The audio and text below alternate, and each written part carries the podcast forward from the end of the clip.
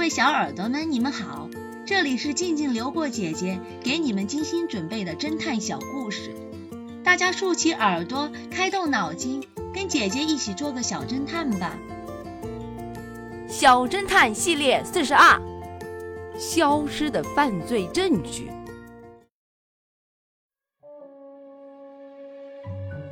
城里有一伙歹徒，犯下了不少案子。他们行动时很小心，从没留下任何证据。这天，X 神探收到了一封信，写信人亚当是歹徒中的一员。他声称不想再过担惊受怕的日子，所以决定向警方提供那伙歹徒的犯罪证据。亚当在信中和 X 神探约好。晚上七点，在一家小旅馆见面。约定的时间终于到了。X 神探让警察局长带着属下悄悄地包围那家小旅馆，然后独自到亚当的房间去。X 神探按了几下门铃，房里没有任何反应。他又用手敲门，发现门竟然没有锁。X 神探推门而入，只见房里亮着灯，亚当昏倒在地。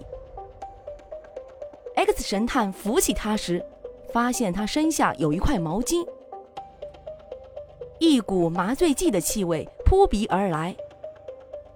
亚当慢慢的睁开眼，对 X 神探说道。一个小时前，我在看电视，突然有人按门铃，我以为你提前来了，就去开门，谁知进来的却是两个陌生人。他们一进来就抓我，我拼命的挣扎，慌乱中碰倒了电视机，可惜我打不过他们，最后还是被抓住了。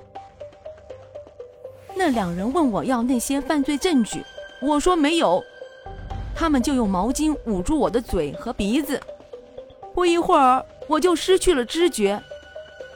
不好，证据都藏在沙发下面，你去看看还在不在？X 神探来到了沙发边，找了找，没找到那些犯罪证据，他又仔细观察了房间的每个角落。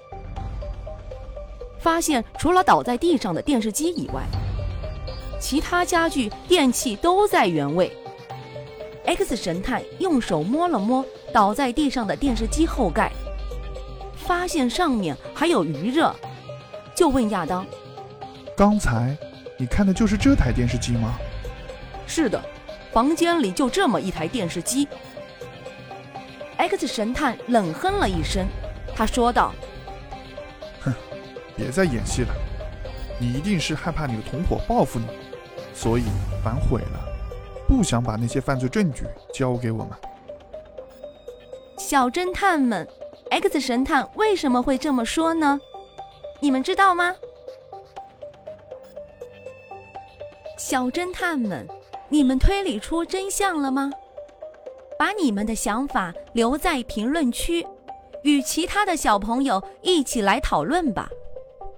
姐姐会在下一集末尾告诉你们真相哦，记得订阅小侦探，这样就不会迷路了。棉花一案，这个故事的真相是：普通棉花含有油脂，所以会漂浮在水面上；而医用的棉花经过脱脂加工，会吸水并沉入水底。